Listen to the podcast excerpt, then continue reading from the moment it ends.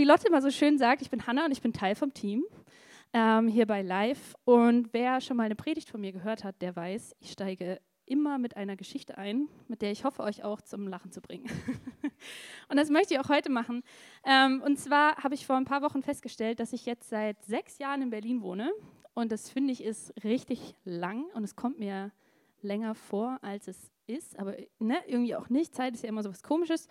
Und ich bin in einer WG hier angekommen. Und zwar ganz um die Ecke. Die war so vielleicht zehn Minuten in die Richtung. Ähm, und habe da in einer Fünfer-WG gewohnt. Und wir hatten eine richtig coole große Wohnküche und ein Wohnzimmer, wo es sich total angeboten hat, ähm, Gott, meine Hand zittert extrem, ähm, Leute einzuladen, die einfach, um mit denen zusammen zu kochen. Und das habe ich irgendwann gemacht. Ich habe äh, Leute eingeladen, ich habe mit denen zusammen gekocht. So, man macht ja immer ein bisschen Arbeitsteilung beim Kochen. Ne? Es kocht ja nicht einer und alle anderen gucken zu. Ähm, und ich kann euch nicht mehr sagen, wen ich eingeladen habe und ich kann euch auch nicht mehr sagen, was wir gekocht haben, aber ich weiß, die Arbeitsteilung war, ich habe irgendwas geschnitten und die andere Person hat eine Zwiebel geschnitten. David lacht schon. Guck. Sehr gut, okay.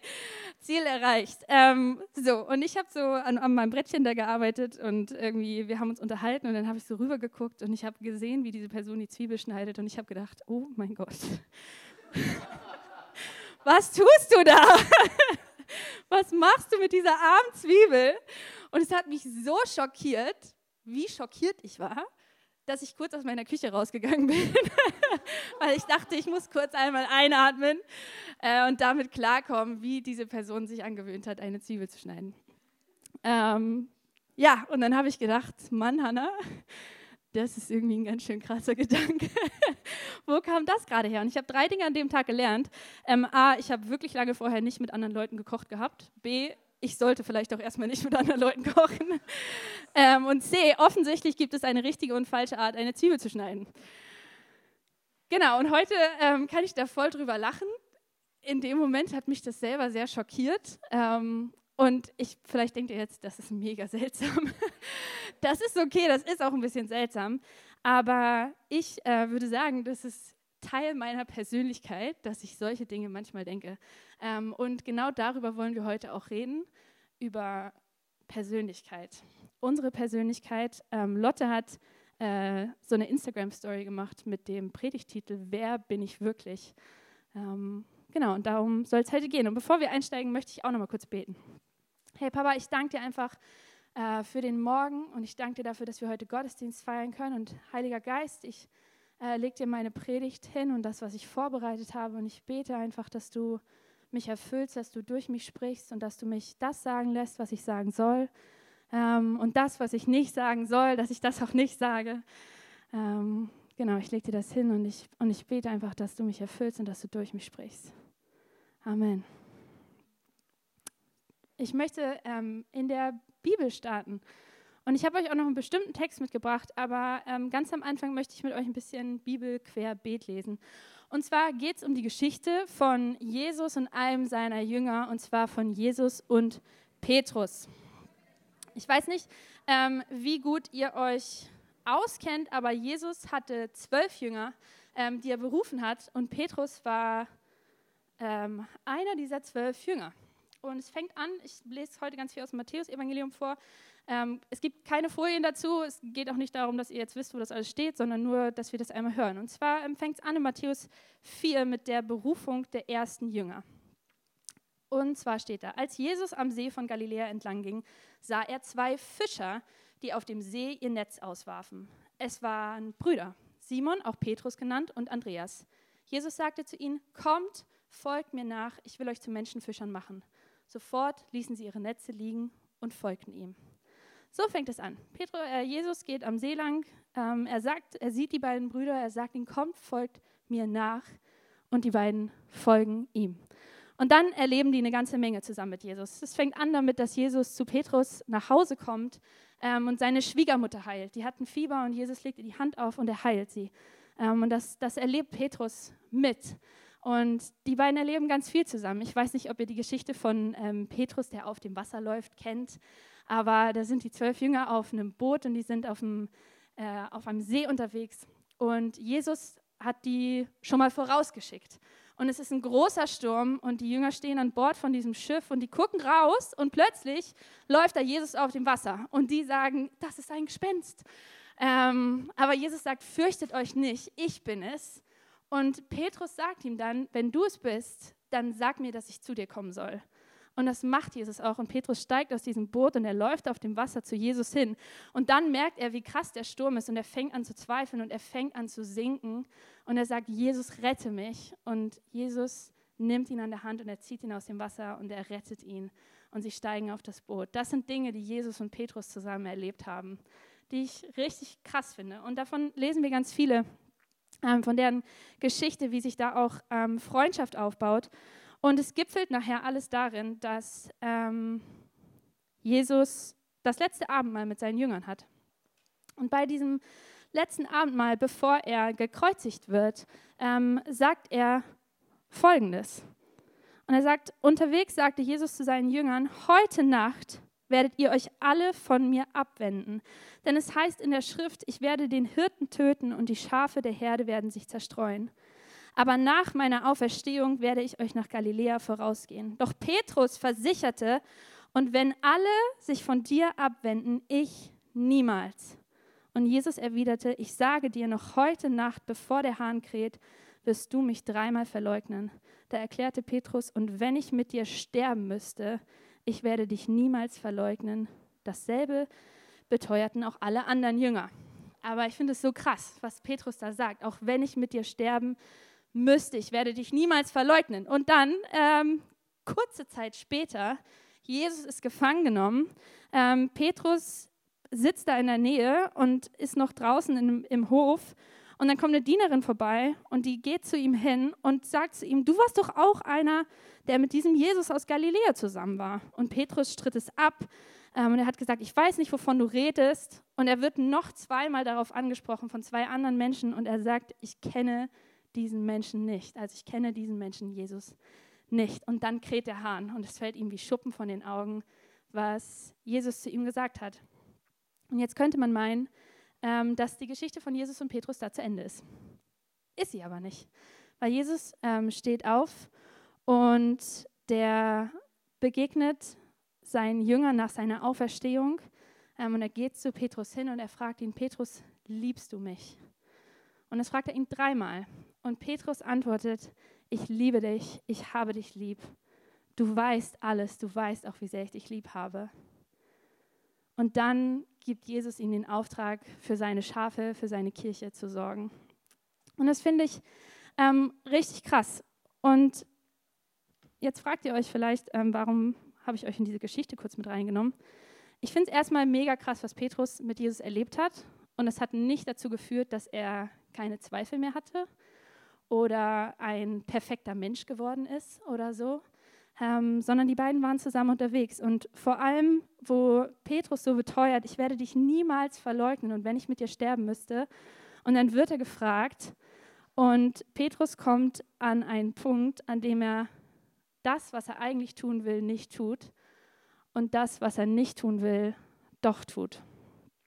Ähm, aber es ist nicht das Ende der Geschichte, sondern er macht, er macht Fehler, er macht Dinge, die er nicht tun will.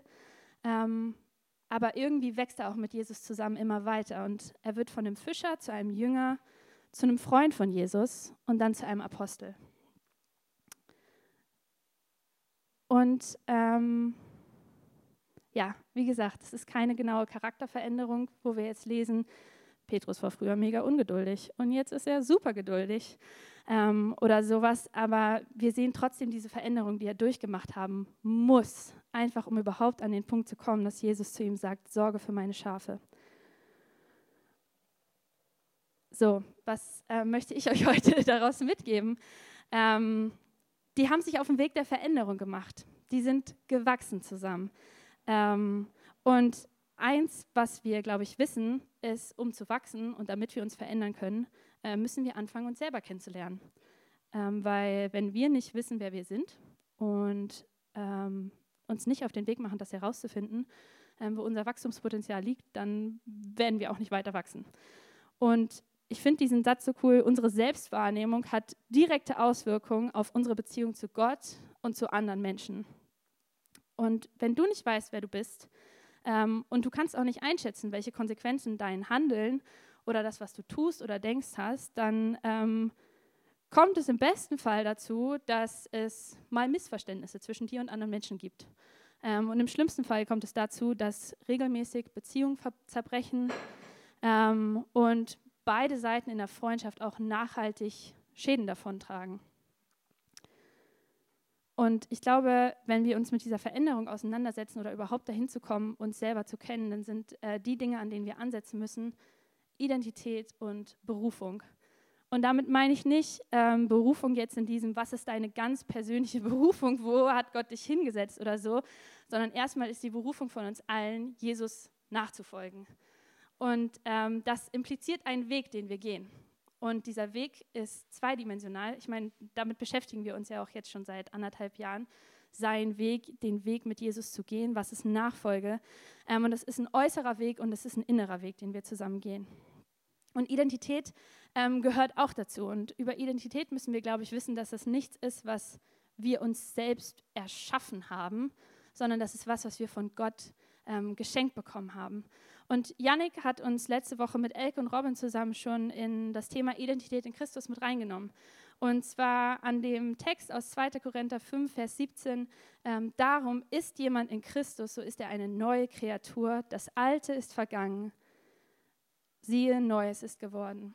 Ähm, und Elke und Robin haben uns Zeugnis gegeben letzte Woche von ihrem Leben und was das ähm, bei den beiden verändert hat. Und es war richtig, richtig stark. Dank nochmal euch beiden für das, was ihr da einfach geteilt habt.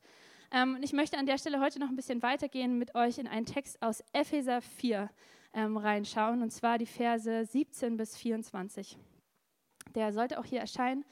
Ähm, genau, und zwar steht da, aus all diesen Gründen fordere ich euch im Namen des Herrn mit Nachdruck auf, nicht länger wie die Menschen zu leben, die Gott nicht kennen.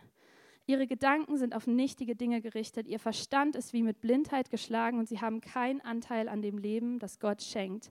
Denn in ihrem tiefsten Inneren herrscht eine Unwissenheit, die daher kommt, dass sich ihr Herz gegenüber Gott verschlossen hat. Das Gewissen dieser Menschen ist abgestumpft, sie haben sich der Ausschweifung hingegeben und beschäftigen sich voller Gier mit jedem erdenklichen Schmutz. Ihr aber habt bei Christus etwas anderes gelernt. Oder habt ihr seine Botschaft etwa nicht gehört? Seid ihr etwa nicht in seiner Lehre unterrichtet worden, in der Wahrheit, wie sie in Jesus zu uns gekommen ist? Dann wurdet ihr aber auch gelehrt, nicht mehr so weiterzuleben, wie ihr bis dahin gelebt habt, sondern den alten Menschen abzulegen und seinen trügerischen Begierden, der seinen trügerischen Begierden nachgibt und sich damit selbst ins Verderben stürzt. Und ihr wurdet gelehrt, euch in eurem Geist und in eurem Denken erneuern zu lassen und den neuen Menschen anzuziehen, der nach Gottes Bild erschaffen ist und dessen Kennzeichen Gerechtigkeit und Heiligkeit sind, die sich auf die Wahrheit gründen.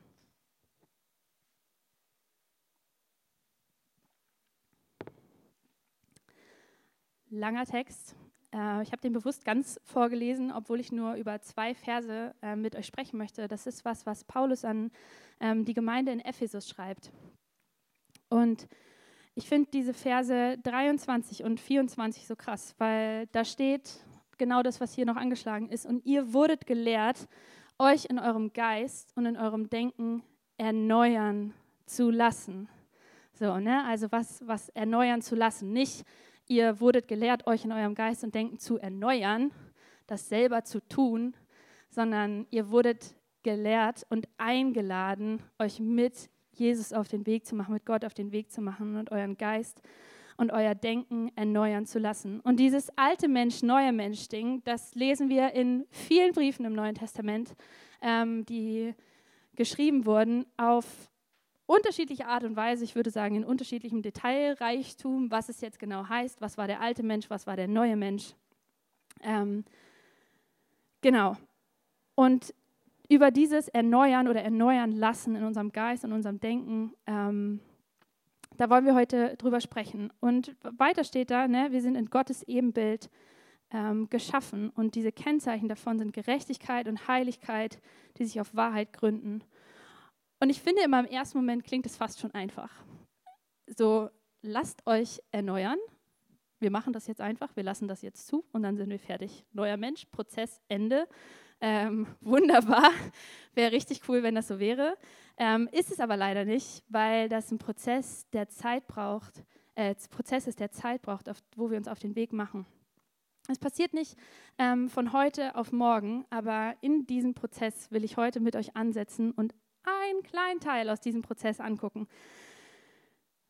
So, wenn wir uns jetzt auf den Weg machen und wir sagen, Gott, ich möchte ähm, meinen Geist und mein Denken erneuern lassen, ich möchte mich auf diesen Weg machen, dann werden wir relativ schnell auf eine Hürde stoßen ähm, und das ist Sünde. Ich weiß immer so ein mm, Wort, was wir alle nicht hören wollen, aber ähm, Yannick hat letzte Woche schon kurz was zur Sünde gesagt ähm, und wir definieren das oft als Zielverfehlung, als ein Ich weiß es besser als du, Gott. Und ich habe euch heute noch ein paar andere Definitionen über Sünde mitgebracht. Ähm, und eine davon ist von Richard Rohr, ähm, der ist Franziskanerpater aus den USA und hat diverse christliche Bücher geschrieben. Und seine Definition von Sünde ist folgende. Sünden sind Fixierungen, die verhindern, dass die Energie des Lebens, die Liebe Gottes frei fließen kann. Sie sind selbst errichtete Blockaden, die uns von Gott und damit von unserem eigenen authentischen Potenzial abschneiden.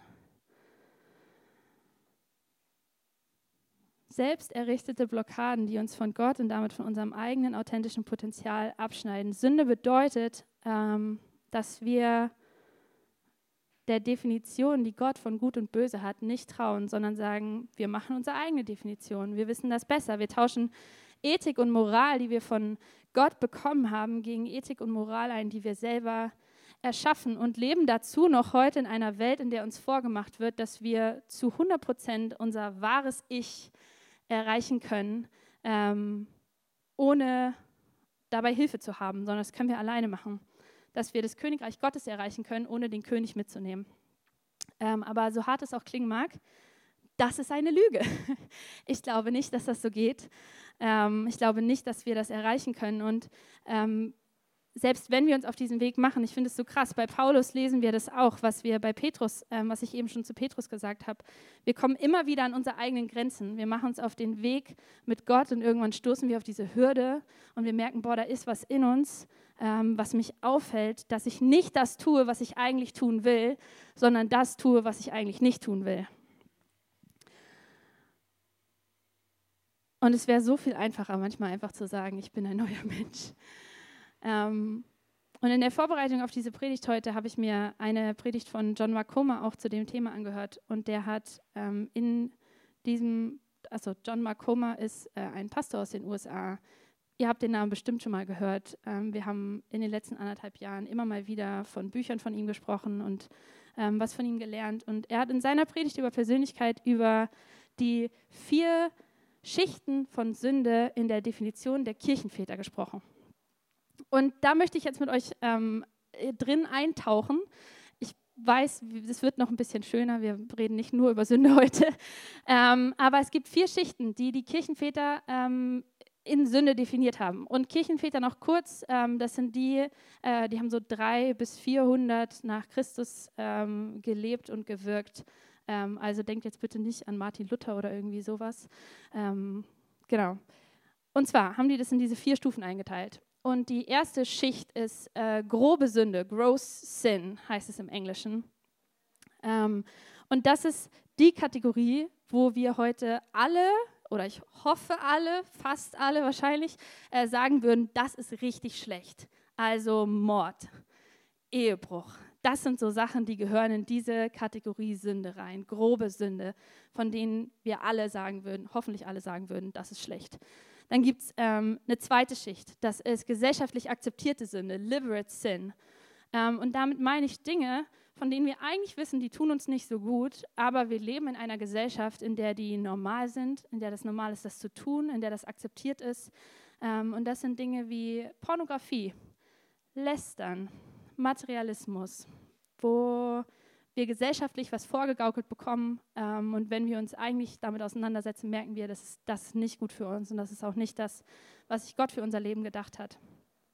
Und dann ähm, gibt es eine dritte Schicht und das ist die unbewusste Sünde. Und da wollen wir uns heute am meisten ähm, oder gleich drüber sprechen, unconscious Sin. Und das sind unsere blinden Flecken. Also Dinge, von denen wir vielleicht gar nicht wissen, dass wir sie tun, die, die unbewusst in uns passieren. Beispielsweise, ähm, du streitest dich mit jemandem und ihr habt es irgendwie für euch geklärt, aber du gehst nach Hause und du denkst eigentlich innerlich die ganze Zeit, boah, ich hatte eigentlich recht und, und die andere Person ist so blöd. Ähm, und fängst du richtig an, eigentlich Groll zu hegen und ähm, merkst, boah, das, das, das, das beeinflusst meine Beziehung zu der Person. Aber du nimmst es nicht so bewusst wahr, sondern es passiert einfach. Das, das passiert einfach. Das ist unbewusste Sünde. Ähm, oder wir tun Dinge und von außen würden wir sagen, das sind gute Dinge, die wir tun, aber wir haben vergessen, was die Motivation dahinter ist oder haben keine gute Motivation dahinter. Also, weiß ich nicht, Lobpreis äh, machen ist für mich immer ein gutes Beispiel. Warum stelle ich mich auf die Bühne und singe vor Leuten? So mache ich das, weil ich mir denke, ich möchte, dass heute fünf Leute nach dem Gottesdienst zu mir kommen und sagen, Hanna, du kannst toll singen. ähm, oder mache ich das, weil ich sage, Gott hat mir was geschenkt und ich möchte dieses Geschenk in seine Gemeinde investieren und möchte einfach Raum und Möglichkeiten schaffen, in denen Menschen Gott anbeten können. Das sind zwei unterschiedliche Motivationen hinter der gleichen Handlung und von außen nimmt man noch nicht immer wahr, was ist jetzt die Motivation dahinter. Ähm, und die vierte Schicht, nur um des, der Gänze halber, ähm, sind Vertrauensstrukturen, Trust Structures. Ähm, und damit sind eigentlich tiefe innere Haltung unseres Wesens gemeint, ähm, die sich äh, für unser Wohlbefinden und Glück nicht auf Gott ähm, aufbauen, sondern sich nur auf sich selbst oder auf irgendwelche anderen Dinge verlassen. Und das sind nicht immer Dinge, die per se sündhaft sind, ähm, aber über einen längeren Zeitraum können die uns einfach von Gott wegbewegen oder unser Herz verderben. So, und vielleicht ist dem ähm, aufmerksamen Beobachter aufgefallen, Schicht 1 und 2 sind externe ähm, Sünden, würde ich das vielleicht nennen. Ähm, und Schicht 3 und 4 sind interne Dinge, die bei uns passieren. Ähm, und wir wollen uns heute eher auf diese internen Sachen konzentrieren, ähm, denn Sünde ist mehr als nur unser Verhalten, was von außen wahrgenommen wird. Und Pete Scazzaro ähm, hat auch noch eine Definition, das ist versprochen die letzte Definition von Sünde, die wir heute hören. Ähm, aber der hat es gut gesagt. Der hat ähm, Sünden definiert als Schattenseiten. Und er hat gesagt, Schattenseiten sind die Anhäufung ungezähmter Emotionen, weniger reiner Motive und Gedanken, die, obwohl sie weitgehend unbewusst sind, unser Verhalten stark beeinflussen und prägen. Es ist die beschädigte, aber größtenteils verborgene Version dessen, wer du bist. Und genau das ist für mich heute der Knackpunkt gewesen. Ich glaube, wenn man sich mit dem Thema Persönlichkeit auseinandersetzt, ähm, kann man das auf ganz viele verschiedene Arten und Weisen machen. Ich hätte euch in, auch in so einen sehr netten, leichten, leichte Predigt mit reinnehmen können. Ähm, aber ich habe irgendwie das Gefühl gehabt, dass dass wir über Schattenseiten sprechen sollen. Die beschädigte, aber größtenteils verborgene Version dessen, wer du bist. Ich weiß nicht, wer von euch kennt das Wort Schattenseiten? Wer hat sich schon mal mit Schattenseiten auseinandergesetzt? Könnt ihr mal ganz kurz. Okay, gut. Ähm, ich habe damit vor einer Weile angefangen. Ähm, ich glaube, sehr bewusst 2019, ähm, weil ich ein Buch geschenkt bekommen habe, von dem ich euch gleich ein bisschen mehr erzählen möchte. Ähm, und in meinem Prozess, sich mit Schattenseiten auseinanderzusetzen, fand ich das am schwersten herauszufinden, was sind überhaupt meine Schattenseiten? Weil, wie auch in diesem Zitat, ähm, es sind die Dinge, die wir oft unbewusst tun, ähm, die uns nicht klar sind, aber die trotzdem stark unser Verhalten nach außen prägen. Und das ist halt richtig krass, daran zu kommen. Ähm, Genau, sie sind blinder Fleck und blinde Flecken sehen wir nicht, deswegen heißen sie blinde Flecken.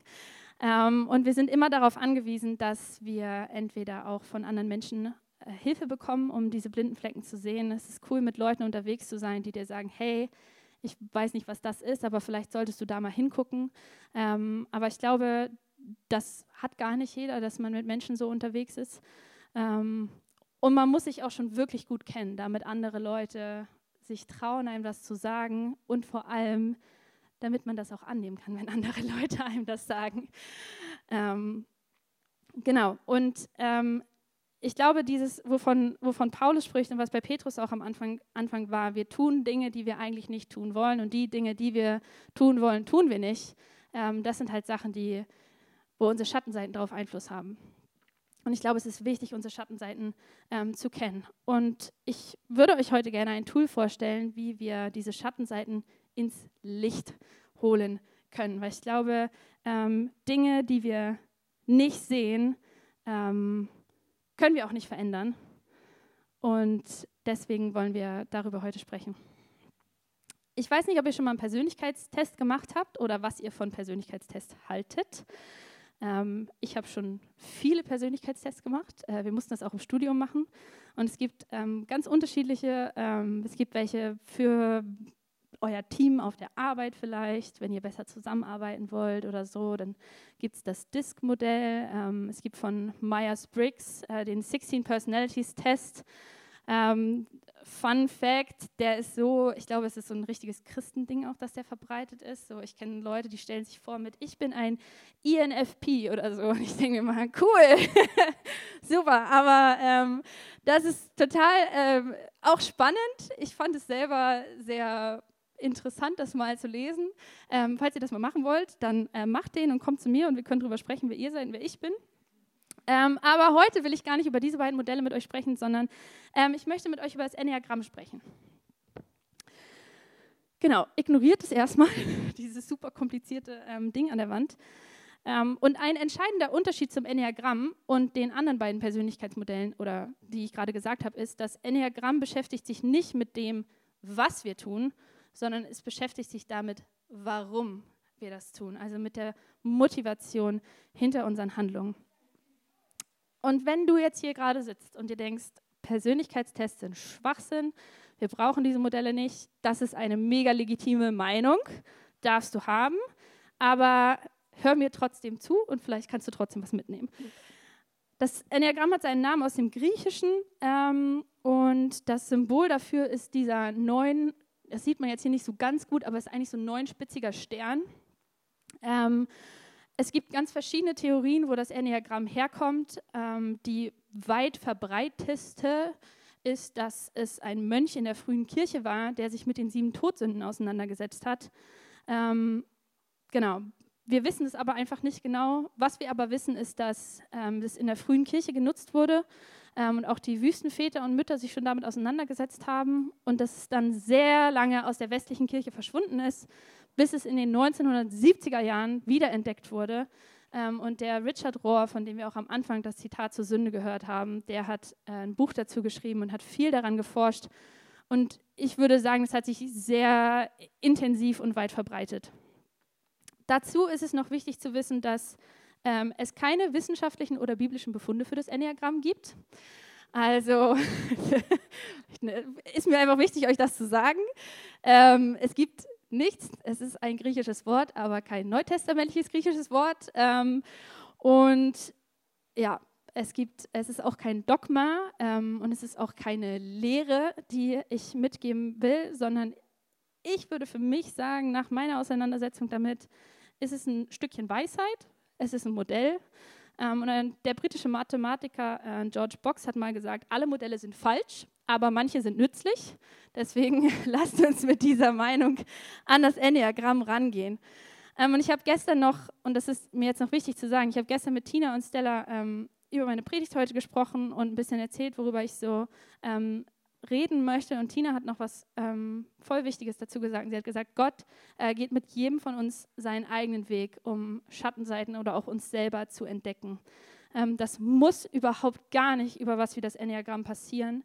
Ähm, und vielleicht ist für euch auch was anderes dran. Aber ich glaube, es ist ein hilfreiches Tool einfach für mich gewesen. Und deswegen äh, möchte ich euch da jetzt gerade mit reinnehmen. Und wenn ihr frisch mit Jesus unterwegs seid oder so, dann lasst euch jetzt bitte nicht davon überfordern ähm, weil vielleicht ist diese Auseinandersetzung für euch auch einfach noch gar nicht dran. Genau, ich will es ganz kurz ähm, einmal erklären. Es gibt neun Typen, neun Persönlichkeitstypen, die im Enneagramm ähm, vorgestellt werden. Und zwar, ähm, sorry, dass es auf Englisch ist, ich habe eine gute deutsche Grafik gesucht, aber ich bin absolut verzweifelt in meinem Google-Bilder-Suche, deswegen ähm, ist das jetzt das, was rausgekommen ist. Und zwar fängt es an mit der Eins, das ist der ähm, Perfektionist, der Reformer. Dazu gehöre ich. Ähm, dann gibt es die zwei, den Helfer. Ähm, drei ist der Leistungsmensch. Ähm, vier ist der Romantiker oder auch Individualist. Ähm, fünf ist der Denker, der Forscher. Ähm, sechs ist der Loyale. Äh, sieben der Enthusiast. Acht der Herausforderer. Und neun der Friedliebende. Dann sind die noch in diese Dreiergruppen unterteilt, da mit diesen komischen äh, gestrichelten Linien. Ähm, das obere, also 8, 9, 1, ähm, nennt man die Bauch- oder Wutgruppe. Ähm, was das heißt, ist eigentlich, dass Entscheidungen, die diese Menschen treffen, aus dem Bauch heraus passieren. Also das ist so eine richtig instinktive Entscheidung, die ähm, da auf dem Vordergrund steht. 2, 3, 4 sind die Herz- oder Gefühlsgruppe, die entscheiden nach dem, was sich richtig anfühlt ähm, und sind dabei oft noch mal ein bisschen mehr auf ihr eigenes Image bedacht als andere. Und 5, 6, 7 sind die Angst- oder Kopfgruppe, ähm, die irgendwie von Angst getrieben sind, aber nicht einfach so Entscheidungen treffen, sondern erstmal drüber nachdenken und dann überlegen, okay, was ist hier eigentlich gerade los und welche Entscheidung sollte ich jetzt treffen. Genau, und das Coole am Enneagramm ist, dass ähm, sich Charaktere über Zeit entwickeln können. Also da, wo man sonst einen Persönlichkeitstest macht und der sagt dir, du bist genau diese Persönlichkeit und das wirst du auch immer sein, sagt das Enneagramm, es gibt eigentlich drei Stufen von Persönlichkeit, die wir haben können. Es gibt ähm, die ungesunde Version, es gibt die normale Version und dann gibt es die ähm, gesunde oder manche sagen auch erlöste Version. Und das finde ich ganz spannend, weil diesen Weg, ähm, und deswegen ist es, ne, das ist auch Gerd Medien, das ist ein christlicher Verlag, ähm, und es ist auch voll in, in Kirche bekannt, das Enneagramm, und jetzt nicht so als unbedingt nur als säkularer Persönlichkeitstest, weil sich das Enneagramm viel mit unserer, die nennen das Wurzelsünde auseinandersetzt. Und das sind genau eigentlich auch diese Schattenseiten, von denen wir eben gesprochen haben. Und das ist das, was so richtig ähm, negativ in uns brodelt und auch irgendwie so ein negativer Antreiber ist. Und je nachdem, wie du dich damit auseinandergesetzt hast, äh, kannst du halt ungesund damit umgehen, du kannst irgendwie ausgeglichen sein oder du kannst ähm, dich gesund auf den Weg machen. Genau, warum ist äh, die gesunde Version auch, ähm, kann man auch erlöste Version sagen? Weil ich ehrlich gesagt glaube, wenn man nicht mit Jesus unterwegs ist und sich das Enneagramm anguckt, dann ähm, werdet ihr alle ganz schön traurig werden. ähm, weil erstmal liest man ähm, nicht so schöne Dinge. Das sind immer einzelne Kapitel zu den einzelnen Persönlichkeiten und grundsätzlich gilt, glaube ich, als gute Regel, die Persönlichkeit, die du liest, die du am meisten hast, das bist du selber, ähm, weil einfach echt nicht so schöne Dinge auch aufgezählt werden. Ähm, und ich will euch ein bisschen jetzt in, achso, und die Pfeile, das könnte ich auch noch sagen, sind so Stress und ähm, wenn du dich richtig wohlfühlst, dann nimmst du ein paar positiven von einer Eigenschaften von einer anderen Persönlichkeit ab. Und wenn du richtig gestresst bist, dann, dann nimmst du die negativen Sachen ab an von einer anderen Persönlichkeit. Und ich will das ein bisschen heute an ähm, meinem Beispiel euch zeigen. Ähm, bitte haltet mir das nicht nachher vor. Also, ich hoffe, ich kann das gut rüberbringen. Ähm, aber ich habe eben schon gesagt, ich bin eine Eins ähm, und das ist der, die Perfektionistin. Ähm, so, wer schon mal bei mir in Next Steps saß, der weiß, ich lege sehr viel Wert darauf, den Unterschied zwischen Perfektionismus und Exzellenz klar zu machen, weil ich sehr genau weiß, was Perfektionismus für mich bedeutet. Ähm, und das, was wir mit unserem Wert Exzellenz ist unsere Sprache meinen, ist absolut nicht das Gleiche, ähm, was mein innerer Perfektionist ähm, mit mir macht. Genau, und ich wusste das vorher schon, bevor ich das gelesen habe, dass ich manchmal dazu tendiere, Sachen sehr gut machen zu möchten, äh, zu wollen ähm, und auch ein bisschen Angst davor habe, wenn Sachen nicht richtig sind. Aber was mir in dieser Beschäftigung aufgefallen ist, ist, dass mit Perfektionismus oft ein Verständnis von einem sehr klaren richtig und falsch einhergeht. Weil wenn du Perfektionismus bist, dann gibt es eine Lösung ähm, für dein Problem oder das, was du tust, wo du hin willst, ein Ergebnis.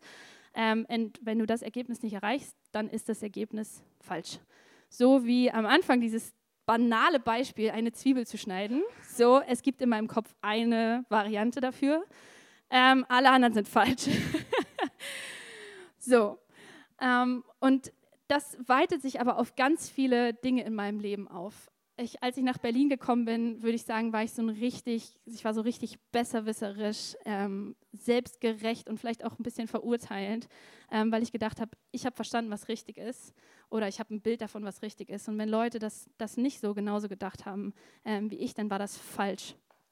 Und das ist erstmal richtig mistig zu denken, ähm, so und da auch diese Verurteilung mit reinzubringen. Und ich glaube, ich bin da, wie gesagt, ich bin schon ein bisschen länger unterwegs. Ich denke jetzt bitte nicht in jedem Gespräch, denke ich manchmal, ihr seid falsch oder so.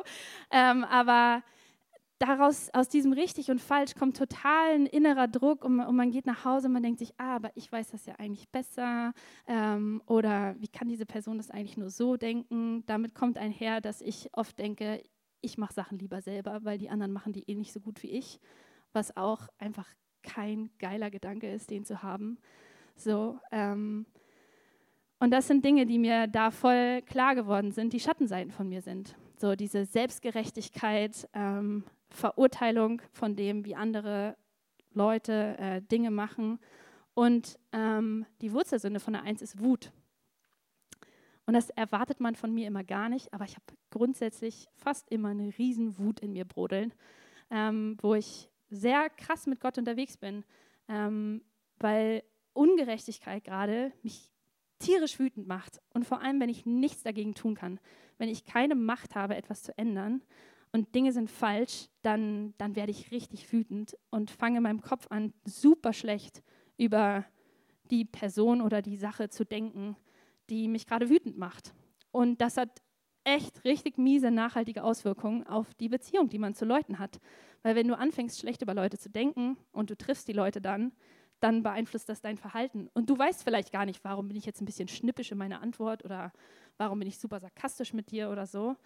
Ähm, und das sind Schattenseiten. Und da bin ich, wie gesagt, ähm, unterwegs und mir hat das Enneagramm total geholfen, diese Sachen bei mir zu entdecken. Und ich merke auch, wie wenn ich Gott damit reinhole in diesen Prozess, ähm, er mir total viel Gnade schenkt.